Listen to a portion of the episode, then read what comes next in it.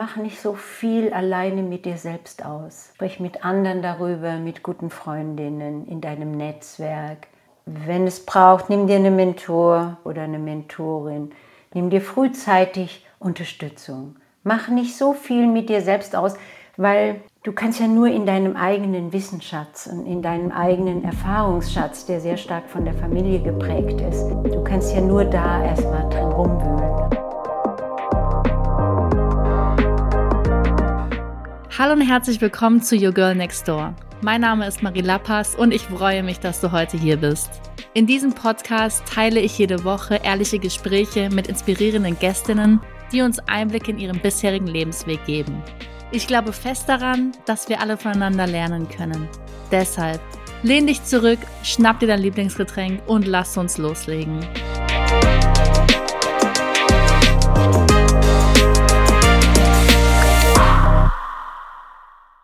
Hallo und herzlich willkommen zu einer neuen Folge von Your Girl Next Door mit der heutigen Gesprächspartnerin Eva Loschki. In dieser Folge wirst du erfahren, wie deine Stimme nicht nur ein Werkzeug der Kommunikation ist, sondern auch ein mächtiges Instrument, um deine eigene Stärke zu finden und dich selbst zu empowern. Bist du bereit, deine innere Stärke zu finden und deine Stimme zu erheben? Dann lass uns starten. Let's go! Hallo Eva, herzlich willkommen zu einer neuen Folge von Your Girl Next Door. Ich freue mich sehr, dass du heute bei mir bist. Ja, hallo, ich freue mich auch sehr, liebe Maria. Und sage auch herzlich willkommen, liebe Maria. Danke. Wir hatten ja im Vorgespräch schon mal ein bisschen was zu deiner Geschichte besprochen. Was ich super spannend finde bei dir ist, dass du dich ja schon für das Thema Female Empowerment eingesetzt hast, bevor es überhaupt hier in Deutschland ein Begriff war. Und deswegen fände ich super spannend, wenn wir einfach noch mal ein paar Jahre zurückgehen könnten zu den Anfängen, von denen du mir bereits erzählt hattest, dass du unsere Zuhörerinnen einfach mal abholst, was du alles schon bewirkt hast. Also du willst wirklich in die Untiefen meiner Vergangenheit eintauchen. Das ist tatsächlich eine Weile her. In Berlin war in den 70er Jahren die Frauenbewegung sehr, sehr stark. Das gab eine sehr starke Welle, auch eine sehr heftige Welle. Das war die Zeit, wo das erste Frauenzentrum gegründet wurde. Und ich war damals Studentin.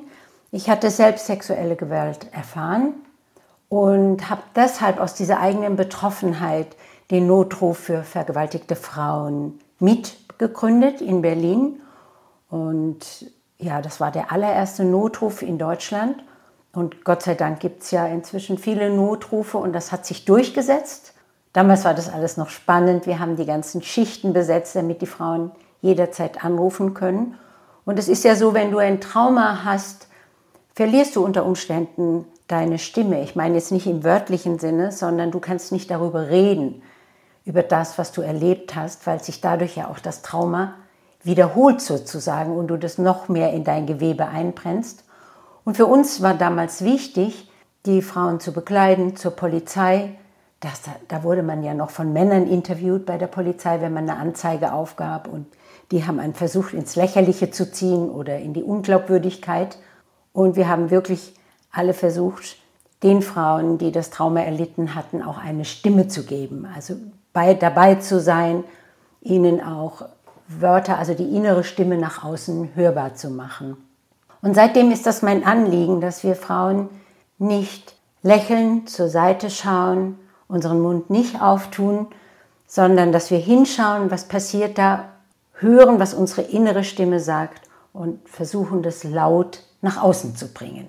Und das war immer die ganze Zeit mein Anliegen und ich habe ursprünglich Gesang studiert, Schauspielausbildung gemacht, als Schauspielerin gearbeitet und im Gesang, im klassischen Gesang, damals hatte ich ein Problem. Ich konnte die Rollen, die ich da spielen sollte, also die Soupretten, ich war Sopran, diese Soupretten, das sind so wie würde man dann sagen, so untergeordnete Frauen. Und ich konnte, den, ich konnte die nicht anders gestalten. Also heute die jungen Sängerinnen machen das viel besser, als ich das damals machte, weil ich habe es noch nicht mal gedacht. Ja, also da sieht man so eine Entwicklung. Ich habe noch nicht mal denken können, dass man diese Rollen auch anders spielen könnte, als im Klischee verankert. Ich habe nicht denken können, dass Don Giovanni zum Beispiel, der war ja eigentlich ein Vergewaltiger. Er wird aber auf der Bühne immer als Held, als toller Hecht dargestellt. ich habe das damals noch nicht gesehen. Ich habe noch keine anderen Interpretationen gesehen. Das erlebe ich jetzt erst bei den Sängerinnen, dass sie das auch anders interpretieren. Also ein langer Weg seitdem, lange Entwicklung bei den Frauen, aber auch eine schöne Entwicklung. Und heute möchte ich gerne, dass die Frauen beim Public Speaking wirklich ihre Stimme erheben können, ganz selbstverständlich vorne stehen und ihre Mission in Wörter fassen können. Sehr schön.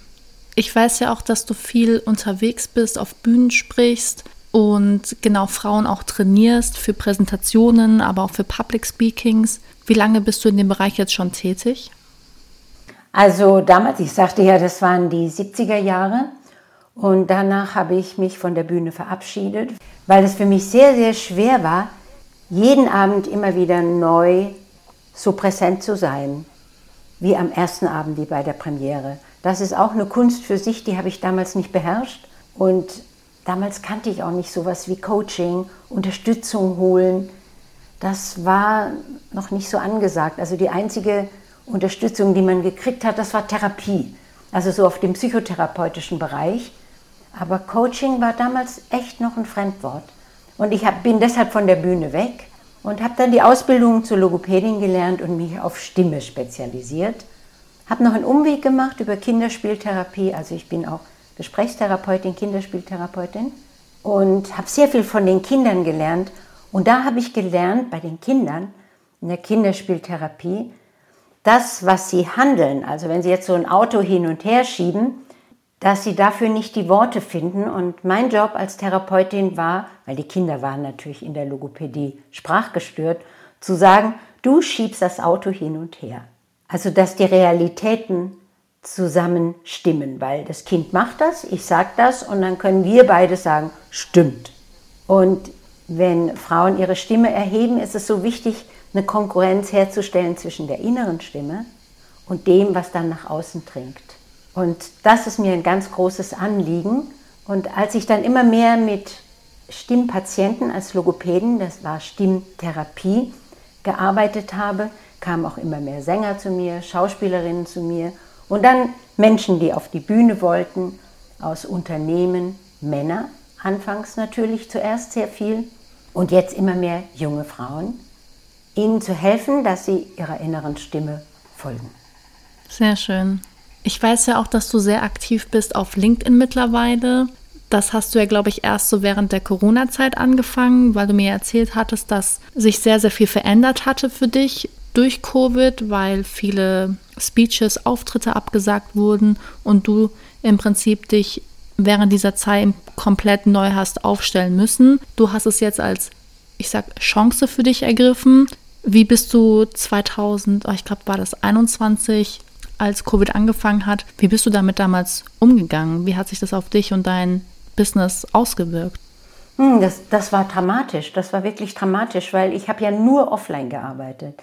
Ich bin zu Seminare gefahren, ich bin zu Vorträgen gefahren, mein Coaching, alles war offline.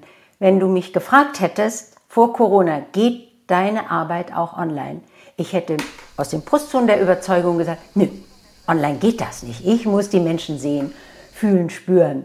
Und tatsächlich war 2020 war das schon mit Corona, wenn ich richtig erinnere. Man vergisst das ja, Gott sei Dank, irgendwie wieder.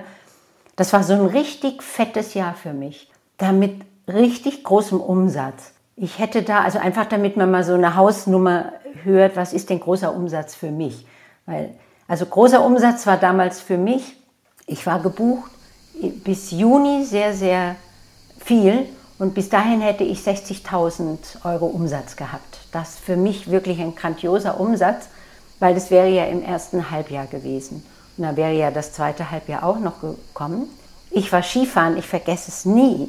Die Lifte machten zu, ich wollte nur noch nach Hause, weil zu Hause irgendwie ist man am sichersten, finde ich.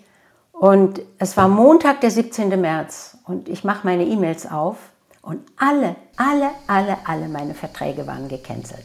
Also von gutem Einkommen zu Zero. Null, mhm. null Euro Einkommen.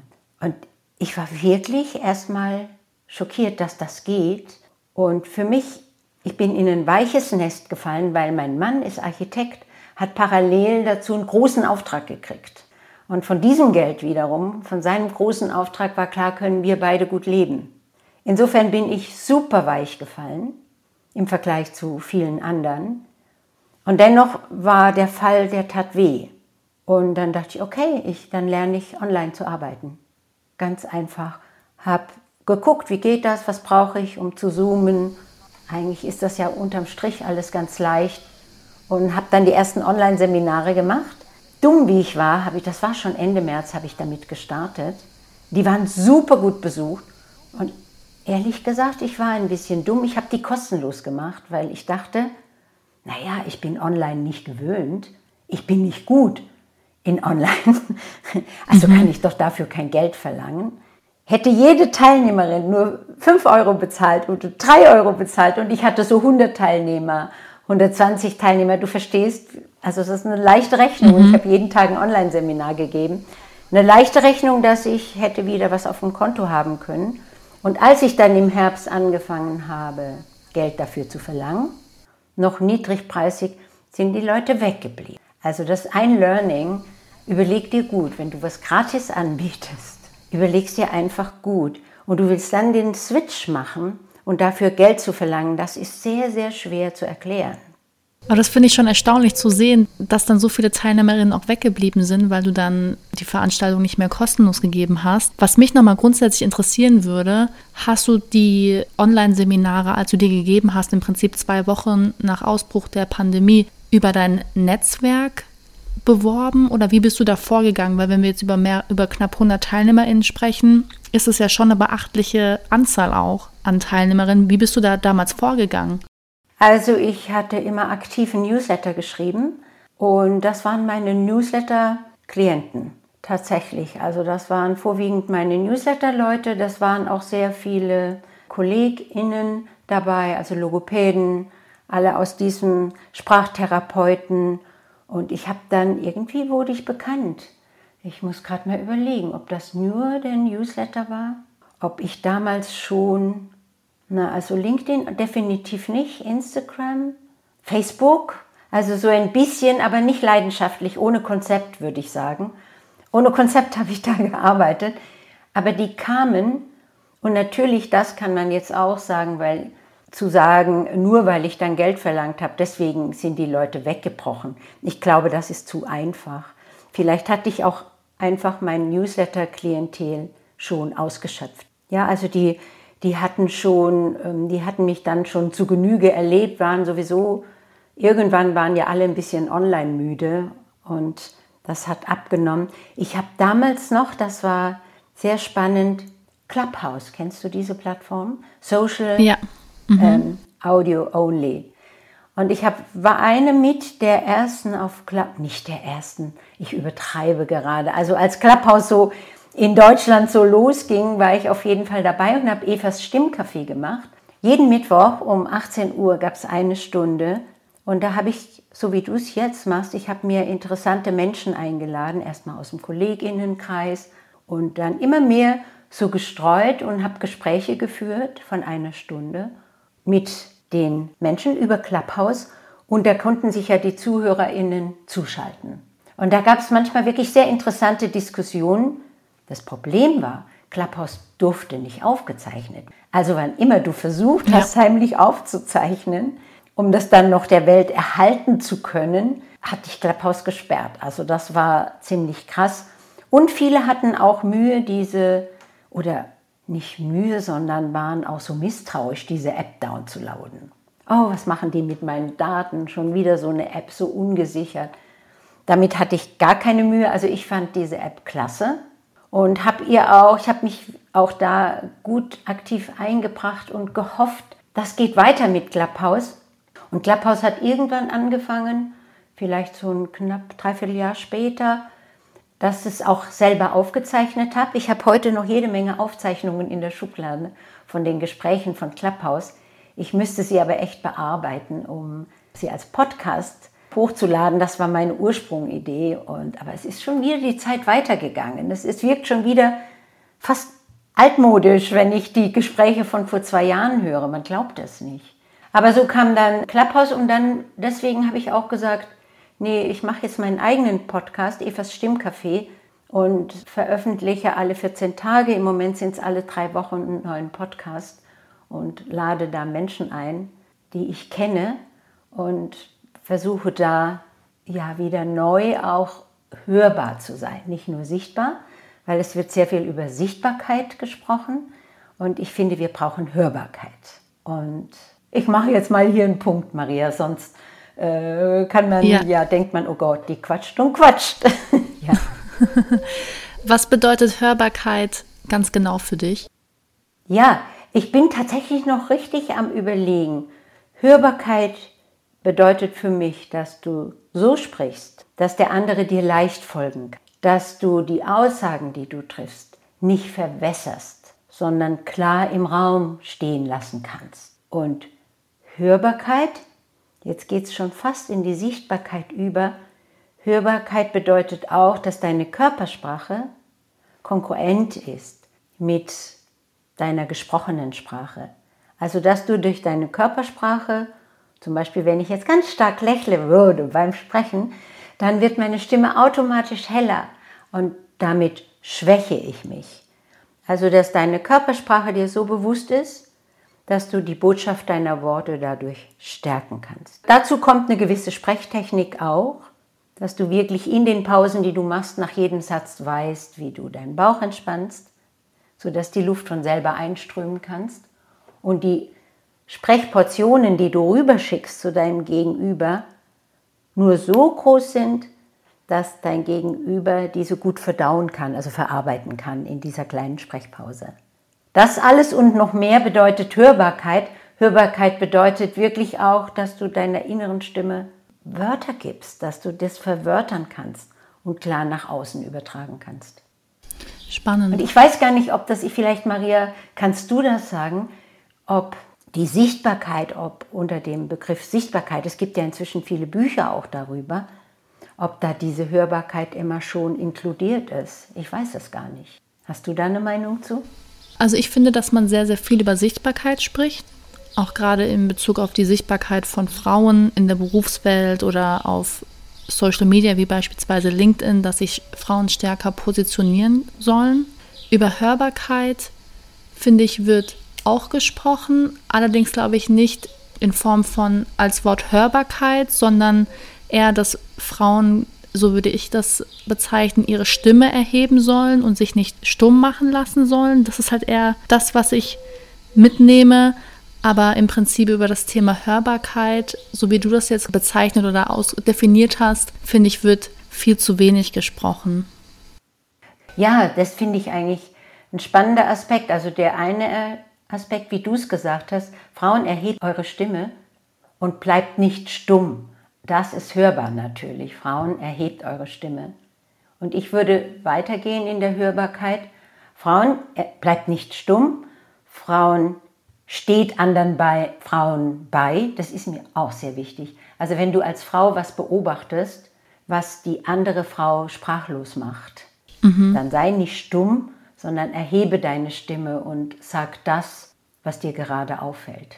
Das finde ich ganz wichtig, dass wir uns da gegenseitig unterstützen und solidarisch sind und nicht auch wieder weglächeln oder wegschauen. Also das wäre so das eine, aber erhebe deine Stimme auch so, dass du gehört wirst.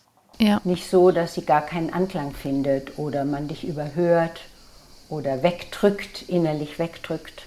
Ja.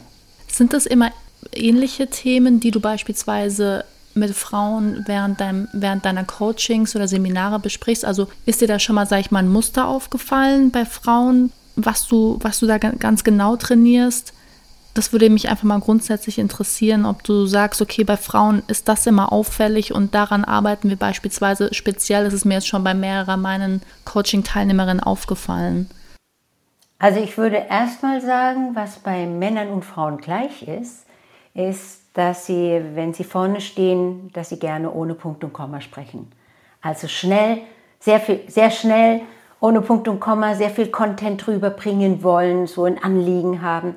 Da unterscheiden sich Frauen und Männer, glaube ich, nicht. Was Frauen passiert, wenn sie dann so schnell sprechen, dass sie schneller und auch noch von der Körpersprache her gern in ein Lächeln kommen, Kopf schräg legen, also in die Körpersprache der Unterlegenheit gehen. Das machen Männer weniger. Und dass dann durch dieses Dur Lächeln, sage ich immer dazu, also so ein eingefrorenes Lächeln, was jetzt nicht das Lächeln ist, wo tausend Kerzen in den Augen angehen mhm. und was von Herzen kommt, so dieses eingefrorene Lächeln, dadurch spannen sich ja die Stimmbänder an. Das heißt, wenn du jetzt bei der Geige mehr Spannung gibst, der Ton wird höher. Ja, also dass die Frauen dann ein bisschen in eine höhere Stimme rutschen. Das passiert Männern weniger. Und diese höhere Stimme wird weniger gerne gehört. Also wir hören von der Hörgewöhnheit lieber etwas tieferen Stimmen zu. Das ist für uns entspannender. Und durch diese höhere Stimme fangen die Frauen auch, und durch diese Spannung, die passiert im Gesicht, die Frauen sind halt sehr viel so eine Dauerlächelspannung im Gesicht, was dadurch auch den Kiefer enger werden lässt, wird der Atem plötzlich flacher und höher. Und Frauen fangen an hektischer zu atmen. Also sie werden ein Stück hektischer in ihrer Sprechweise.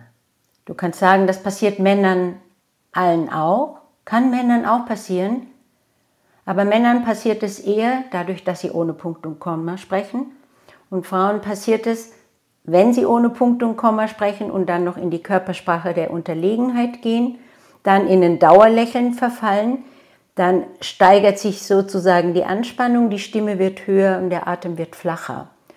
Und da lehre ich zwar Männer wie Frauen, lehre ich, wie kommt man immer wieder runter? Wie findet man immer wieder Boden unter den Füßen in der Sprechpause? Und bei Frauen ist es mir erst recht wichtig, dass sie den Boden unter den Füßen gewinnen, dass sie wirklich Standfestigkeit vermitteln und einen Standpunkt vermitteln. Und was Frauen anders machen als Männer, finde ich, all die Sachen, die ich jetzt sage, die kann ich nicht beweisen mit einer Studie oder so. Mhm. Ja, das sind Beobachtungen. Also ich arbeite jetzt seit 81 und viele, viele Tausende sind wirklich vor mir gestanden und das ist wirklich nur eine empirische Beobachtung. Für Frauen ist es besonders schwer, so einen Satz im Raum stehen zu lassen. Und die kleckern dann gern noch hinterher. Also nicht, ich brauche die Unterlagen am Montag um 18 Uhr, sondern sie sagen, ich brauche die Unterlagen am, ich hätte gerne die Unterlagen am Montag um 18 Uhr und ich verstehe schon, du hast sehr viel zu tun im Moment und es wird schwer sein für dich, aber dennoch für mich wäre es ganz wichtig, dass das äh, nach Möglichkeit, ich übertreibe ja, am Montag ja. da wäre. Und dadurch wird die Aussage, du wirst nicht mehr so ernst genommen. So, wenn du das einfach stehen lassen könntest im Raum, ich brauche das am Montag. Und dann lässt du den Satz im Raum stehen, lässt ihn wirken und der andere kann ja dann sagen, aber ich schaffe das nicht, das ist ja kein Problem. Dann reden wir darüber. Also dieses Nachkleckern empfinde ich als frauenspezifisch und natürlich diese Weichspüler eigentlich vielleicht ein bisschen Konjunktiv, ich könnte, das ist auch so, wodurch du die Botschaft deiner Worte schwächst. Wir haben ja eine sehr starke weibliche Zuhörerinnenschaft hier im Podcast und auch viele junge Frauen beispielsweise, die unternehmerisch tätig sind, teilweise auch im Angestelltenverhältnis oder auch mit dem Gedankenspiel in die Selbstständigkeit zu gehen. Was empfiehlst du denn den Zuhörerinnen aufgrund deiner jahrelangen Erfahrungen? Wie können diese Frauen besser in die Hörbarkeit finden? Ja, ich empfehle auf jeden Fall bei jeder ersten öffentlichen Rede, und da zähle ich ja fast die Präsentation dazu, die Präsentation, die du ja schon an der Uni gibst, die Präsentation, die du vor deinem Team gibst, auch die Präsentation vor Mitarbeitern, vor Kundinnen und erst recht später, wenn du dein eigenes Unternehmen gründest, hältst du vielleicht ja schon deinen ersten Vortrag. Dass du dir für diese öffentliche Rede, so nenne ich es jetzt mal, Unterstützung nimmst. Dafür, genau am Anfang, dafür wirklich ein Speaker-Coaching. Weil es ist gar nicht so schwer zu verstehen, wie geht das, dass man vorne steht, dass man so klar spricht, dass man überzeugt, dass man Folien hat, die deine Worte stärken und nicht plötzlich Folien verwendet, wo alle abgelenkt sind und nicht mehr bei deinen Worten hängen, weil sie auf die Folie schauen. Das alles sollte schon in der Uni gelehrt werden. Aber spätestens dann, wenn du Verantwortung übernimmst, brauchst du dieses Wissen. Wie geht Public Speaking so, dass man dir wirklich folgt? Vielleicht als Beispiel, ich habe gerade, also warte, nee, ich mache die Schleife nochmal umgekehrt. Also dafür würde ich wirklich sehr früh innerhalb der Karriere jeder Frau ein Speaker-Coaching durch einen erfahrenen Speaker-Coach empfehlen. Und das ist vom Umfang her gar nicht so groß. Also ich mache zum Beispiel ein Präsenz-Coaching gerne inzwischen wieder. Ein Präsenz-Coaching, wo man so einen Vortrag zusammen erarbeitet und wirklich auf Video aufnimmt, auf Audio aufnimmt, gemeinsam analysiert und schaut, wo sind die Stärken und schaut, gibt es eine Schwäche, die man verändern kann. Sodass du dann, wenn du vorne stehst, dir deiner Stärken bewusst bist und das einfach beherrschst, wie das geht. So, und jetzt eine kleine Geschichte, weil, okay, Speaker Coaching kostet Geld, ist das, kann ich das machen, ist das finanzierbar für mich? Ich habe jetzt mit einer Frau gesprochen, Jeannette Spanier heißt sie, und sie ist Gerüstbaumeisterin und sie hat eine ganz große Firma für Gerüstbau. Eine mhm. wirklich super innovative Frau innerhalb des Gerüstbaus. Und sie hat die Geschäftsführung übernommen mit 20 Jahren und das Unternehmen, das ist ein Familienunternehmen, liegt jetzt ganz in ihrer Hand seit 2020, also seit drei Jahren.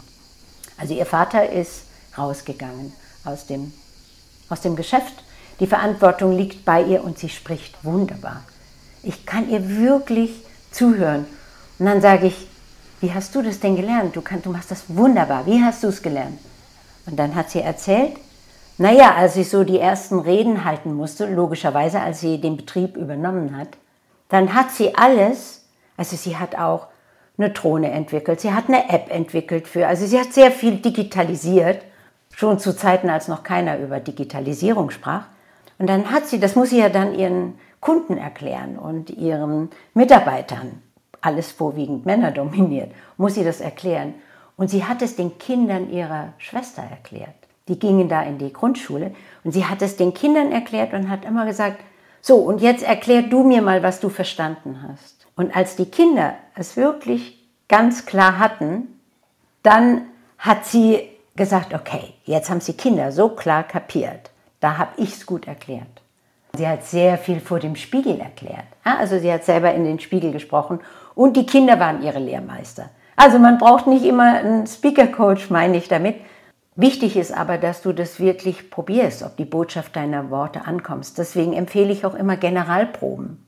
Also wenn du einen Vortrag hast, ich hatte gerade neulich die Anna Meuser, das ist auch, die hat den Betrieb ihrer Eltern mit 24 Jahren übernommen, weil ihr Vater gestorben ist und sie macht so LKW-Plan und jetzt ist sie 28 und sie hatte ihre erste große öffentliche Rede vor den Wirtschaftsjunioren in Bayern und das haben wir zusammen trainiert und wir haben angefangen wirklich in einem Präsenzcoaching in der Halle, wo sie sprechen würde, vier Wochen später.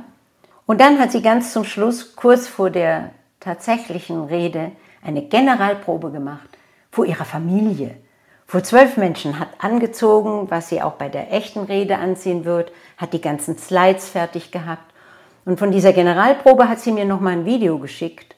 Und, ich hab, und dann haben wir uns nochmal online getroffen.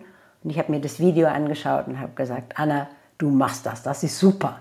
Ja, also du brauchst diese Übung.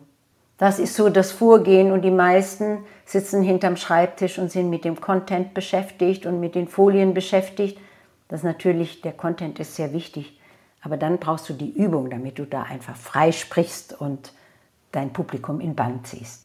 Das könnte, Publikum kann eben auch dein Team sein.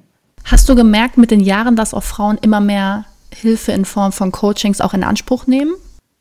Ich bemerke jetzt, weil ich jetzt relativ viele junge Frauen kenne, die Start-ups wagen, sich selbstständig machen, Unternehmerinnen werden. Ich glaube, das Bewusstsein, dass man eine Mentorin braucht, ist bereits vorhanden.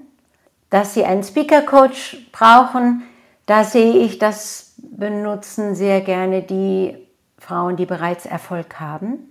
Das würde ich empfehlen, eigentlich früher zu benutzen, bei der ersten öffentlichen Auftritt. Weil wenn der sitzt, ja, dann freust du dich auf die nächsten Auftritte. Das ist eben der Gewinn, den du davon hast. Was die Frauen wirklich gut anfangen, ist zu netzwerken, sich gegenseitig zu unterstützen. Ich glaube, das ist sehr gewachsen. Wie du gesagt hast, auch durch diese Hörbarkeit, sich gegenseitig zu unterstützen, das ist ja das, was du jetzt auch gerade erzählt hast, dass dieses Netzwerken immer stärker geworden ist. Ja, es wäre ja auch eine Möglichkeit, nicht, dass du vor deinem Netzwerk sagst, ich möchte euch jetzt mal meinen Vortrag präsentieren. Es ist nur, auch da ist, liegt eine Gefahr, wenn Laien Feedback geben, dann ist das Feedback, kann verletzend sein. Also wenn ich zum Beispiel das Feedback gebe, ich finde deine Stimme zu hoch, du sprichst zu hoch.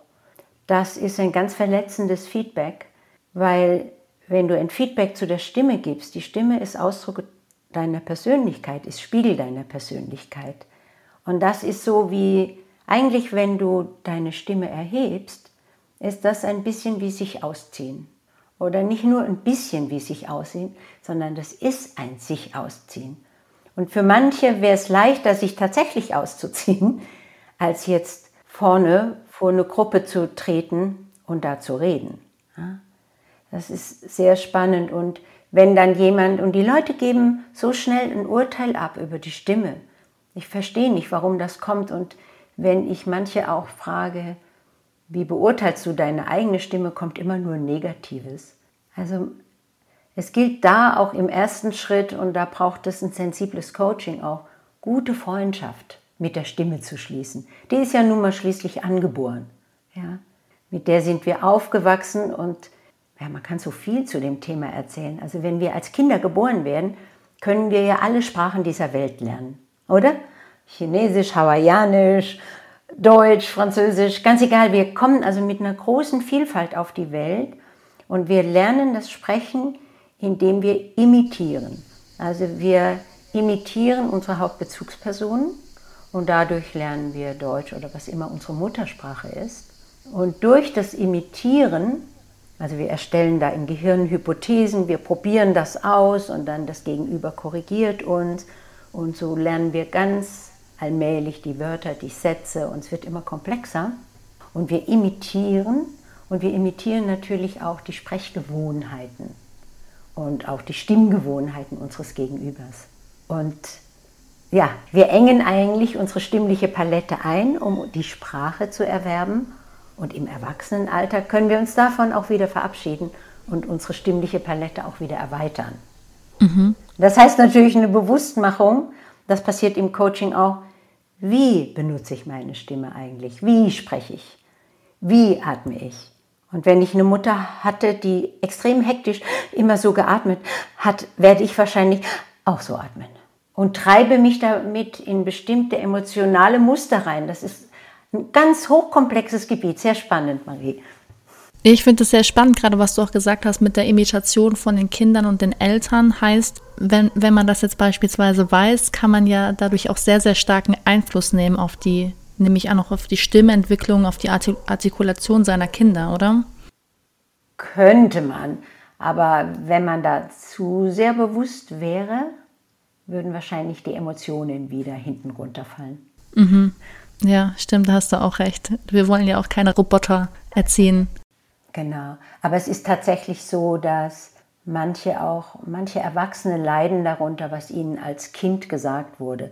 Zappel nicht so rum, sprich langsamer, sprich deutlicher, sprich nicht, sprich, sag endlich was, äh, was hast du gesagt? Ja, hol erstmal tief Luft, beruhig dich erstmal, bevor du redest. Man kriegt ja so gut gemeinte Ratschläge, aber gut gemeint ist das Gegenteil von gut. Ja, weil mhm. durch diese Ratschläge, die ja wirklich gut gemeint sind, merkt das Kind, ups, da war eben was nicht in Ordnung. So wie ich bin, ist nicht in Ordnung. So wie ich rede, ist nicht in Ordnung. Und dann fängt das Kind an, ein Problembewusstsein zu entwickeln. Da vielleicht, oh, guck mal, ich benutze heute das Wörtchen vielleicht auch öfters und relativiere damit meine Aussage.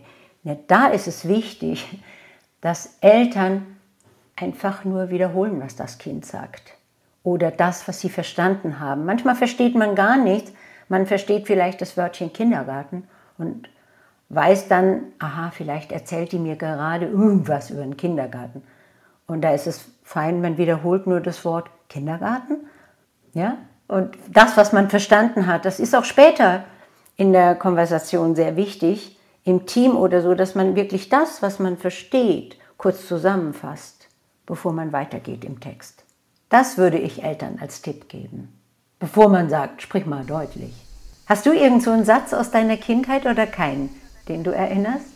Also ich weiß, dass ich als Kind sehr gerne gegessen habe, tatsächlich. Und eine Sache, die mir bis heute im Kopf geblieben ist, ist, wenn ich als Kind gesagt habe, ich habe noch Hunger. Man muss sagen, ich war jetzt nicht übergewichtig, aber ich habe zum Übergewicht geneigt. Und meine Schwester beispielsweise im Gegensatz zu mir, die war eher dünner, beziehungsweise sie konnte essen, was sie wollte. Und ich erinnere mich immer dran, wenn ich gesagt habe, ich habe noch Hunger, dass meine Mutter immer gesagt hat zu mir, dann ess noch einen Apfel. Das sind solche Sachen, die sich beispielsweise meinen Kopf gebrannt haben bis heute. Und aber, isst du noch gerne Äpfel oder nicht mehr? Ja, doch, auf jeden Fall. Hat sich natürlich nicht unbedingt positiv auf mein Essverhalten ausgewirkt mit den Jahren, aber das ist natürlich nochmal ein anderes Thema. Aber ansonsten, was, was besondere Sätze mir gegenüber als Kind anbelangt, kann ich mich jetzt nicht mehr großartig dran erinnern. Nee, also nicht wirklich. Aber Marie, ich finde das Beispiel eigentlich schon sehr treffend. Ne? Du hast noch, ich, ich kenne das übrigens genauso. Äh, weil ich habe auch eine sehr, sehr schlanke Schwester und eine sehr übergewichtige Schwester. Ich hatte beides. Und meine Mama war sehr, sehr äh, figurbewusst. Sie war Tänzerin und sie hat abends immer nur einen Apfel gegessen, Marie. also, und ich liebe es, Dickbutter zu machen und also so richtig dick Belag zu machen. Ich liebe das. Und ich habe auch immer so Sätze gehört. So ähnlich, bisschen weniger. Also ganz so dann ist noch ein Apfel. Man weiß, welch guter Rat dahinter steckt, aber er, er tut dir nicht gut, ne? Er tut nicht wirklich ja. gut. Wie hätte sie denn optimal reagiert? Das wäre jetzt eine spannende Frage. Wenn das Kind sagt, ich habe noch Hunger, dann hat es halt noch Hunger, oder? Wie würdest du reagieren? Ja, ich denke auch. Also ich glaube, irgendwas zu limitieren ist, glaube ich, nicht immer der richtige Ansatz. Ich kann da noch ein weiteres Beispiel zu geben. Ich habe als Kind, wir haben fast nie Süßigkeiten bekommen. Also bei uns gab es auch keinen kein Zugriff zu irgendwelchen Süßigkeiten.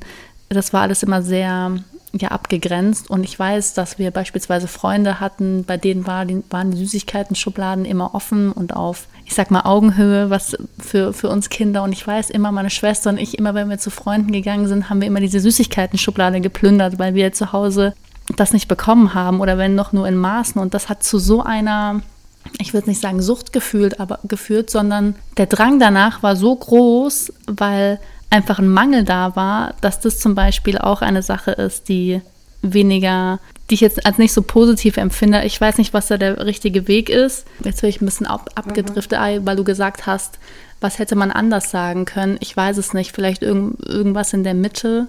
Ja, keine Ahnung. Mhm. Ja, ja, äh, aber du siehst auch da, diese Themen sind komplex, oder? Wenn ein Kind sagt, ja. du, du, ich habe noch Hunger, dann was sage ich als Mutter? Ich sage, okay, du hast noch Hunger. Und dann könnte man dir sagen, das wundert mich, du hast schon so viel gegessen. Was hättest du denn gerne noch? Also man könnte ja dann ins Gespräch kommen, anstatt einfach eine Lösung vorzugeben. Und wenn man das jetzt überträgt, es ist oft das Problem von Führungskräften, dass sie im Kopf sofort die Lösung parat haben. Jemand sagt was von den MitarbeiterInnen oder im Team und sofort geht, hört die Führungskraft oder hört das Gegenüber gar nicht mehr richtig zu, weil es schon beschäftigt ist mit der Lösung. Und für dich als Kind heißt das auf jeden Fall, ich habe noch Hunger. Diese Frage wurde ja nicht wahrgenommen, sondern dir wurde die Lösung gegeben, ist noch ein Apfel. Und Lösungen, die präsentiert werden, haben selten Erfolg. Ja, oder du möchtest als Mutter, dass dein Kind nicht so viel Süßigkeiten isst, ist ja doch alles gut verständlich, wird ja auch untermauert, ja. Das wissen wir, der Feinzucker ist uns allen ganz klar im Kopf. Aber indem du es ihm, deinem Kind nicht gibst, das ist, du hast die Lösung, ich gebe es meinem Kind nicht, aber es ist nicht die Lösung. Also man braucht sehr viel Gespräche über die Lösungen. Das ist ganz spannend. Und die jungen Mütter sagen ja auch, stellen oft die Entweder-Oder-Frage. Möchtest du das oder das? Und ich als Außenstehende denke immer, das ist doch Überforderung. Mich nervt das schon, wenn mein Mann hier reinkäme nachher ins Büro und sagt, du, was essen wir denn heute zum Mittag? Also, oh Mann, oh. Ja, es ist, und wenn das schon so früh anfängt, ich weiß nicht, also das ist ein, ein großes Thema Großes Thema. Spannend. Wo wir jetzt sind. Wir kommen von der Stimme ja. und kommen zu diesen Fragen. Aber so ist es eben beim Sprechen auch. Ne? Sprich langsam ist nicht die Lösung. Ein Kind spricht sehr, sehr, sehr schnell vielleicht und überstürzt sich, weil bababa und verhaspelt sich. Und du kannst eigentlich deinem Kind nicht mehr folgen. Und dann sagst du, entsprechend dem, dann ist ein Apfel, sagst, sprich langsam. Das ist nicht die Lösung. Überhaupt nicht. Sondern das Kind möchte dir was erzählen oder dein Mitarbeiter möchte dir was erzählen. Und jetzt geht es darum, dass du guckst, was erfasse ich von dem, was er oder sie gerade gesagt hat ah, es geht um Bananen und ich hänge noch an den Orangen oder so. Und dann, mhm. danach kommt die Ich-Botschaft. Und dann wird es, glaube ich, spannend. Und dann sagt der andere, aber ich möchte unbedingt noch über die Bananen sprechen. Und dann kann man sagen, oh, dir ist es ganz wichtig, über dieses Thema zu sprechen. Ja, enorm wichtig. Aber, oh, und dann kriegst du mit, wie viel Wut, welche Emotion dahinter steckt. Und dann entsteht eigentlich erst Kommunikation auf Augenhöhe. Und das ist ja spannend, wie schaffst du das? Ich habe selber keine Kinder, insofern sagen jetzt vielleicht einige ZuhörerInnen zu mir, naja, du hast leicht reden. Aber es ist ja ein Kommunikationsproblem unterm Strich. Und ich stelle mir die kleine Marie jetzt gerade vor, wie sie da sitzt und sagt, ich habe noch Hunger, die Schwester darf alles essen. Wie unfair ist das denn? Ja, ein bisschen ja, und schon. die Mutter meint es natürlich gut für beide. Mhm. ja. Und dann braucht es Zeit tatsächlich. Also ich finde, du wirst erwachsen und du hast mit dieser Antwort, äh, dann ist ein Apfel, du musst jetzt selber das Problem für dich lösen. Das ist spannend. Und so ist es beim Sprechen auch. Und da hat man dann die Chance, du kannst selber für dich das Problem lösen. Wie stehe ich vorne und spreche so, dass ich mit mir zufrieden bin, dass ich wirklich mein Bestes geben kann und dass ich stolz auf mich bin. Das ist für mich in jedem Coaching das große Ziel. Und dann als Effekt davon, oh, die anderen hören mir begeistert zu.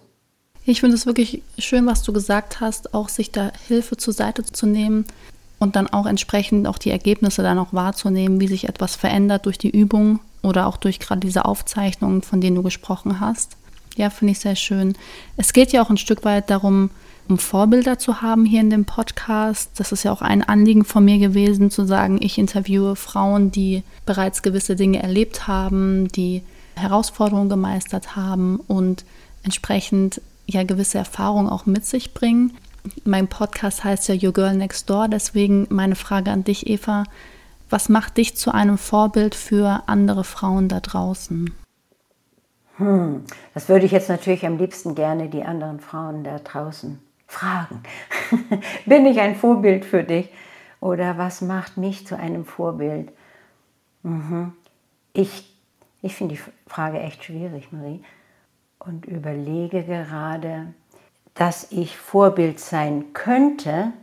Diese Idee ist für mich noch ganz jung, tatsächlich. Und dass ich sage, okay, ja, ich bin ein Vorbild. Die, diese Idee, auf diese Idee wäre ich nie gekommen. Und da tatsächlich, das verdanke ich, wenn ich jetzt richtig überlege, verdanke ich das schon wieder Corona. Weil mein Business war eingebrochen. Dann musste ich mein Online-Business erstellen und ich habe mir dazu Hilfe genommen, weil ich habe keine Ahnung von Marketing. Ich musste, ich brauchte vor Corona auch kein Marketing. Ich war bekannt. Also man, das war so Empfehlungsmarketing nennt man das ja, wenn der eine dem anderen sagt, ja, die kannst du für ein Seminar buchen das, das passt. Und das gab es online so nicht. Also so habe ich mir, habe ich mich wirklich schulen lassen in Marketing, in Online-Marketing und habe Funnel, ein Funnel Bootcamp gemacht für Funnel Marketing, wirklich da auch Geld investiert und trotzdem flutschte es nicht so. Und irgendwann sagte, ich war bei zwei Trainern in, der Schweiz, zwei Männern, interessant, habe mit zwei Männern das Online-Marketing-Training gemacht. Convertible hieß das Unternehmen. Und einmal sagte dann einer von den beiden, sagte zu mir, na dann frag doch die jungen Frauen selbst. Und dann habe ich wirklich angefangen, junge Frauen zu fragen. Das war jetzt, ist noch nicht lange her, nein, anderthalb Jahre oder so. Und dann habe ich angefangen, junge Frauen auch als meinen Ratgeber zu nehmen. Also jemand, Conny, Conny von Weniger Bla, Conny Heisig von Weniger Bla. Sie hat, sie ist Ende 20, sie hat ein Unternehmen entwickelt für Social Media Strategie.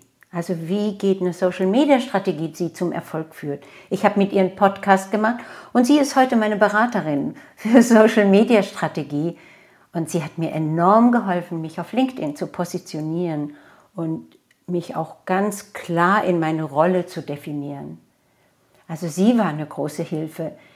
Dann habe ich jemand gebraucht im Backoffice und Nina, Nina Löwel ist in meinem Backoffice und wir hatten uns jetzt lange Zeit, wir haben uns dieses Jahr zum ersten Mal offline getroffen. Wir, das ging alles immer online. Und sie hat mir geholfen, alles umzusetzen, ob ich jetzt ein Tool einrichten muss für E-Mail, Marketing und so weiter. Da hat sie mir beigeholfen. Die beiden sind ganz fest im Boot. Dann kam Michaela dazu, Michaela von WordPress. Sie macht meine ganze WordPress, sie, ihr Ding heißt äh, WordPress Bistro. Sie macht meine ganze Technik, also meine Website im Hintergrund. Und plötzlich bin ich umgeben mit jungen Menschen. Dann habe ich ähm, Raphael, Raphael Buchberger dazu genommen, der meine Website vereinfacht hat, sodass meine Website klarer wird. Und ich merkte so das Finden von Klarheit mit Hilfe von jungen Menschen und die wiederum von meiner Berufserfahrung profitieren, von meiner Berufserfahrung, so dass es für mich viel leichter ist, mich zu positionieren als jemand, der noch im Aufbau ist, der noch einige Umwege gehen muss. Darüber kam das und jetzt kann ich sagen, oh ja, ich weiß schon immer, wie ich Menschen klar auf der Bühne positioniere. Das weiß ich schon immer, das mache ich ja auch schon mein Leben lang da zu helfen. Und jetzt helfe ich noch vor allen Dingen jungen UnternehmerInnen, sich klar zu positionieren auf der Bühne und die wiederum haben mir geholfen, mich in meiner Arbeit klar zu positionieren.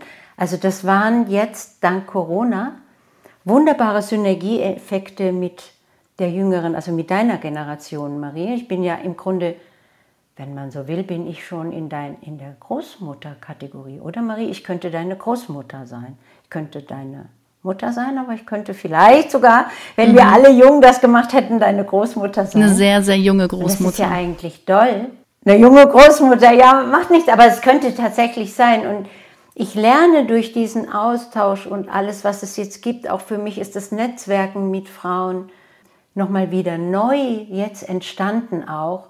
Nicht mehr auf dieser Frauenschiene wie damals. Äh, Frauen, wir alle Frauen, wir sind gegen die Männer und ich weiß noch, wir haben gegen Beate Use Shop, Sex Shop in Berlin an der Gedächtniskirche haben wir Eier geschmissen und so weiter und haben da drüber gepinselt, äh, einfach weil wir, weil wir dagegen waren. Ich war ja davor noch gar nicht in so einem Sexshop gewesen. Wie dumm war ich eigentlich damals? Aber wir haben zum Beispiel auch unsere BHs ausgezogen und an der Gedächtniskirche verbrannt, weil wir wollten nicht mehr in diesem Gestänge rumlaufen. Also das waren, wir wollten uns frei fühlen, wir wollten unsere Brüste spüren. Und du siehst, was das für eine Entwicklung ist. Heute im Business ziehe ich selbstverständlich wieder ein BH an, weil das wäre ja sozusagen unschicklich, wenn ich da vorne stehen würde ohne BH. Das, das geht gar nicht mehr. Und meine Mama wiederum hat in, in den 20er Jahren gab es eine große Bewegung, da haben die Frauen die Reformkleider angezogen. Ja, also es gibt immer so Bewegungen. Jede Generation denkt, sie erfindet die neu, aber eigentlich haben wir eine große Tradition in all dem und greifen sie immer wieder neu auf und wandeln sie um. Das ist ganz spannend und heute sehe ich auch bei den bei den jungen Frauen sehe ich zum Beispiel, dass sie sehr stark einem Schönheitsideal wiederum entsprechen. Ich weiß nicht, ob das meine Wahrnehmung ist oder auch wir alten Frauen, wir dürfen gar nicht wirklich alt sein, wir müssen uns alles straffen lassen und um möglichst jung zu wirken. Und das ist auch wieder so eine Tendenz, warum dürfen wir nicht sein, wie wir sind?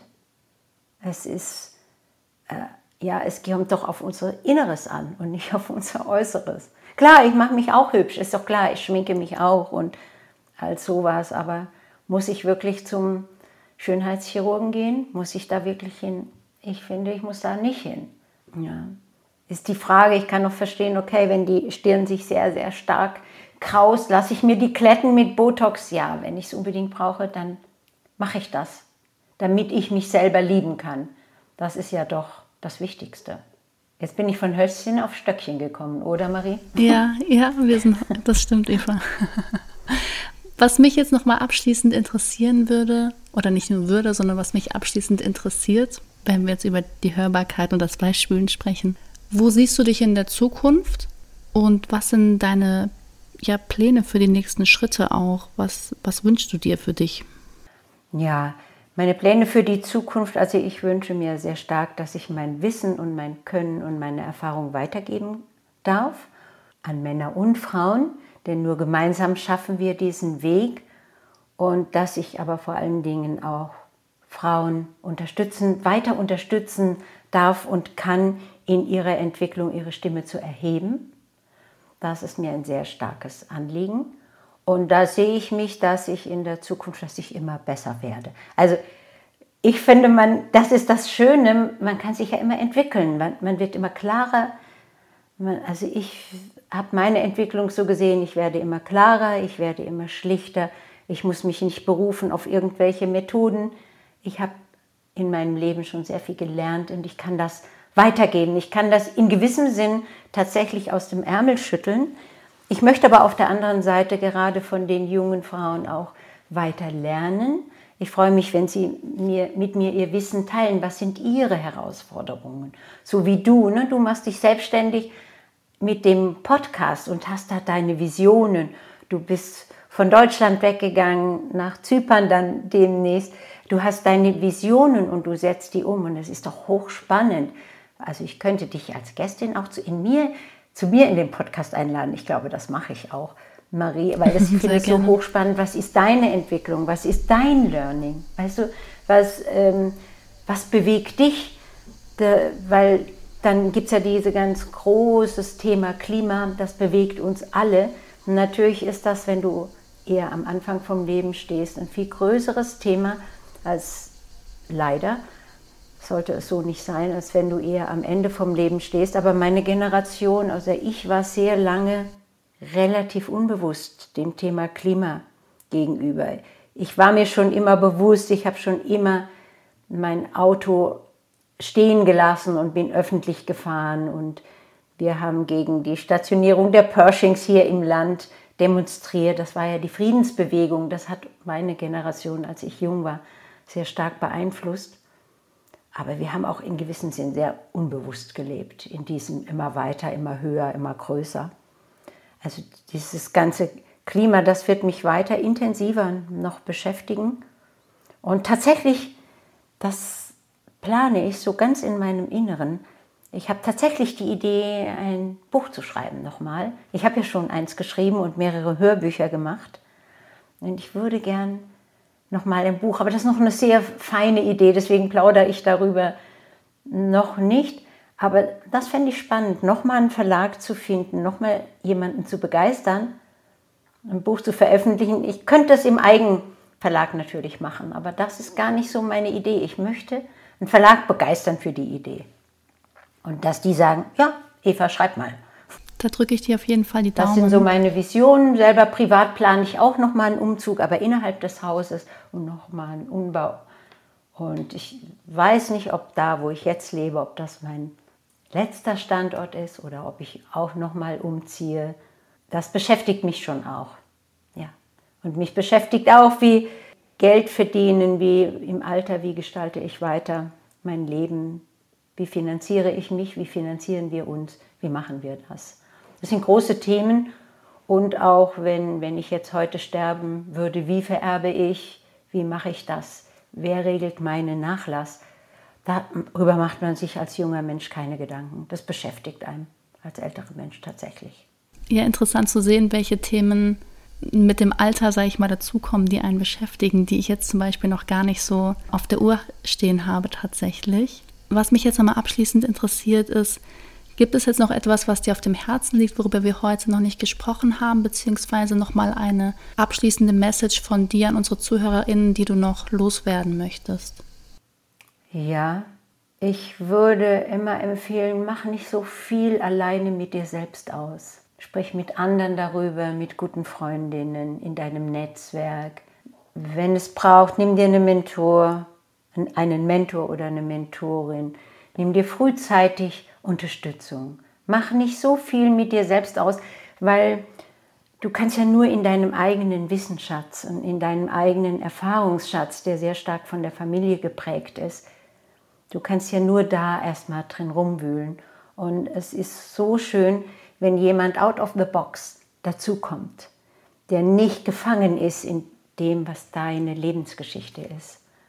Und bis heute hole ich mir immer wieder Hilfe, auch mal therapeutische Hilfe, wenn bestimmte Themen anstehen. Und ich bin all meinen UnterstützerInnen wirklich von Herzen dankbar. Und deswegen, das ist meine Empfehlung. Du musst das nicht alleine schaffen. Sehr gut. Dann danke ich dir von Herzen, Eva, für deine Zeit, für die wirklich sehr spannenden Einblicke, die du uns gegeben hast aus den letzten Jahren und wünsche dir von Herzen nur das Beste. Und ja, ich freue mich, wenn wir uns vielleicht bald nochmal in deinem Podcast austauschen. Und ja, ganz bestimmt, liebe Marie. Ich lade dich hiermit ganz offiziell ein, Gästin in Evas Stimmcafé zu sein. Vielen Dank. Bis dann, Eva. Bis dann, Marie. Und vielen Dank auch dir für deine Fragen und die Einladung hier in deinen Podcast. Sehr gerne. Das war Your Girl Next Door. Authentisch, ehrlich und inspirierend mit Marie Lapas. Ab sofort jeden Sonntag überall, wo es Podcasts gibt. Abonniere am besten jetzt den Kanal, damit du keine Folge mehr verpasst und lass mir gerne eine Bewertung da. Bis zum nächsten Mal.